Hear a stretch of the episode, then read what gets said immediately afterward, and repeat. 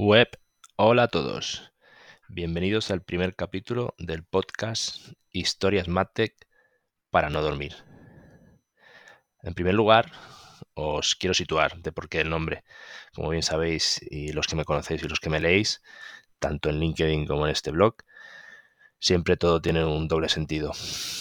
El podcast eh, y el nombre tiene y rinde homenaje al gran mítico, al gran y mítico Chicho Ibáñez Serrador y su conocido programa de televisión para los que seáis más, los que seáis mayores o viejos como yo, de historias para no dormir. Y os preguntaréis, si el título? Eso de Digital Gotham City. Pues bueno, el título permitirme que lo utilizaré a modo de prólogo, esta comparación, y os contaré a lo largo de este primer episodio. Como bien sabéis, todas las buenas historias, o todos los buenos cuentos, o todas las buenas narraciones, siempre tienen un paisaje, un escenario, por donde transcurren las historias y sus personajes. Por eso, hoy os quiero hablar de cuál es el entorno actual en el que estamos inmersos en la industria digital y, por lo tanto, en qué nos afecta y cómo nos va a afectar para el futuro. Como en el famoso Gotham City de Batman, actualmente estamos en un paisaje oscuro, donde el concepto de bueno y malo no predomina precisamente. Y en cambio, todo se ve desde una perspectiva con un tono y con colores grises. Ejemplo de ello son el fenómeno cookie-less, cookie Armageddon, el apocalipsis cookie, como queráis llamarlo, y me permitiréis la exageración, por supuesto, pero también las políticas cada vez más restrictivas en Europa, con la aplicación del GDPR, de la Ley de Protección de Datos, así como las apuestas por conceptos privacy first, como la que ha hecho Apple en sus nuevas versiones de iOS y que están limitando también que se pueda traquear a los usuarios y que se pueda trabajar en publicidad digital tal como lo hacíamos hasta ahora. Pero también podemos añadir al cóctel los casos de fraude en publicidad digital que van apareciendo y que, y que seguirán apareciendo, como en todas las industrias, y por qué no, el auge del poder de los wallet garden. Yo creo que el concepto de wallet de muros ya se queda corto y podríamos hablar de, como comenté en algún momento, de castles, ¿no? de castillos. Ahora bien, como en la famosa ciudad de Batman, también hay luz.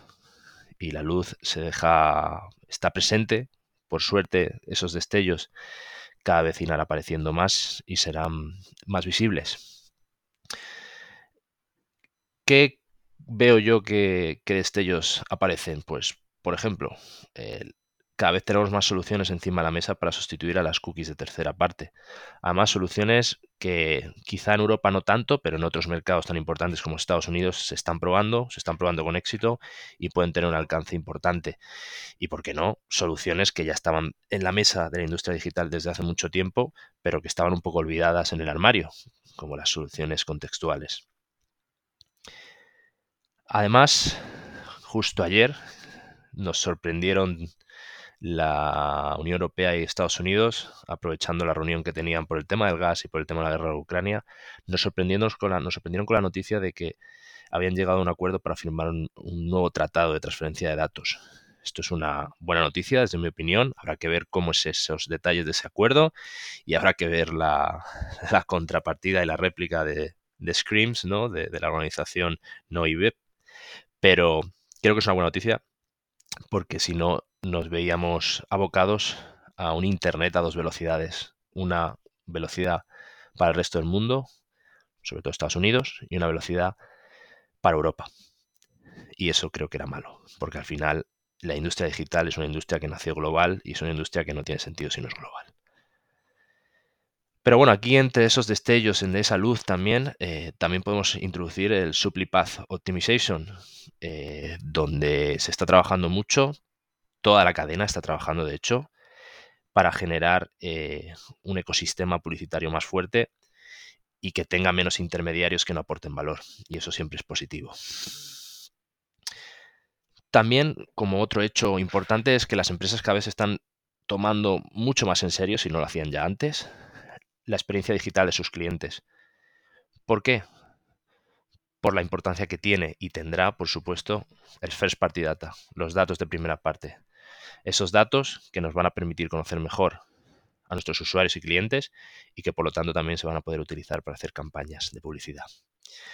Relacionado con esto, y como bien sabéis, el nombre del blog es MadTech Soul, también como aspecto positivo está la unificación del stack tecnológico.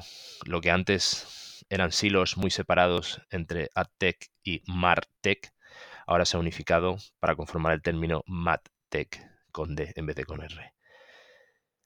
E incluso, algo que me sorprendió y me está sorprendiendo bastante, veremos cómo acaba, hasta el propio Google se está contradiciendo o se está, está rectificando en parte su postura al principio tan radical de que no iba a trabajar con identificadores que sustituyeran las cookies de tercera parte. Se está corrigiendo porque en parte se está abriendo a trabajar con esos identificadores, si bien no en su ecosistema propio, pero sí al menos que esos identificadores puedan convivir y utilizarse en sus plataformas. Y aquí me refiero a los Publisher Provider Identifier, de los que llevamos escuchando hablar bastante tiempo, pero también a los que estamos empezando a hablar, porque se ha abierto una beta hace recientemente, a las Encrypted Signals para Publishers, donde entre otras cosas se va a poder pasar de forma encriptada identificadores como el conocido Universal ID de Trades Unified ID 2.0.